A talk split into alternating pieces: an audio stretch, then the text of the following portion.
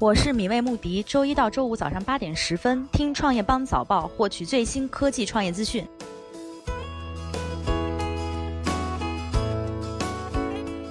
欢迎收听创业邦早报。创业是一种信仰，科技创业资讯尽在创业邦。今天是二零一八年十二月三十一号，星期一，我们一起来关注今天的重要讯息。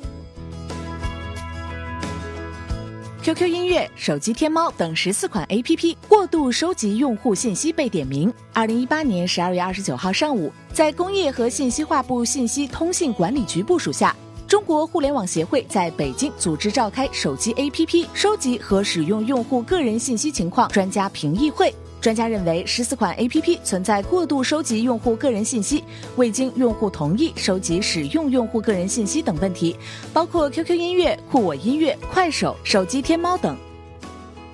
微信七点零安卓正式版上线，采用全新界面设计。十二月三十号消息，微信七点零安卓正式版上线，现在安卓用户也能体验到最新版微信了。微信七点零版本界面进行了全新升级，拥有更加清晰直观的视觉与操作体验。不仅如此，微信七点零版本还加入了时刻视频玩法，用时刻视频记录眼前的世界，也可以给朋友的视频冒个泡，告诉他你来过。刘强东案，女方律师拟起诉明尼苏达大学。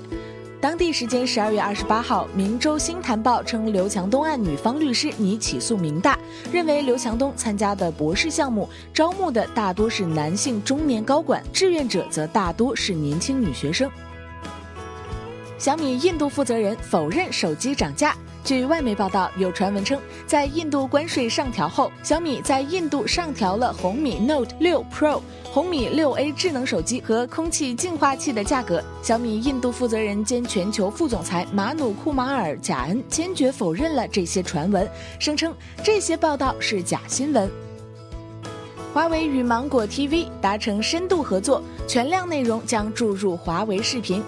华为与芒果 TV 就渠道与内容签署合作协议，将围绕视频内容、会员及联合营销、大数据推荐、应用推广、IPTV 产品和华为云 CDN 服务展开深度合作。具体合作方面，在视频内容上，芒果 TV 的全量内容未来都将注入到华为视频中，华为视频用户可以收看芒果 TV 的综艺和剧集。加拿大鹅北京三里屯旗舰店开业，客户如织，营业如常。受孟晚舟事件影响，加拿大鹅早前一度传出被中国网民呼吁抵制。不过，十二月二十八号刚在北京三里屯开业的品牌旗舰店，并未受该事件影响，营业如常，客户如织。在宣布开业之前，加拿大鹅的股价已经持续大幅下跌。从十二月四号至十二月二十八号，加拿大鹅的股价从六十八点三八美元跌至四十一点七八美元，跌幅近百分之四十。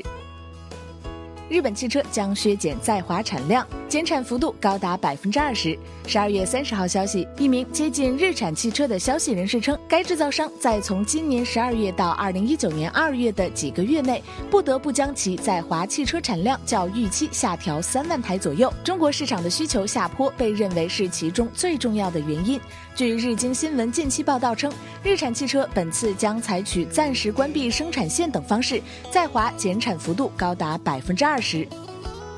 中国的上市公司已接近七千家，今年新上市三百一十四家公司。据二十一数据新闻实验室统计，截至二零一八年十二月二十九号，在上海、深圳、香港、纽约等十五个交易所上市的上市公司共计六千九百六十一家。今年新上市三百一十四家公司，总市值合计八十点八二万亿，相比二零一七年的九十八点四万亿缩水逾六分之一。纵观所有的中国上市公司，头部效应仍然明显。五百强公司总市值五十四点八二万亿，缩水幅度低于。平均水平，贡献总市值的贡献总市值的近七成，分量越来越高。感谢收听创业邦早报，关注创业邦微信公众号，获取更多创投资讯。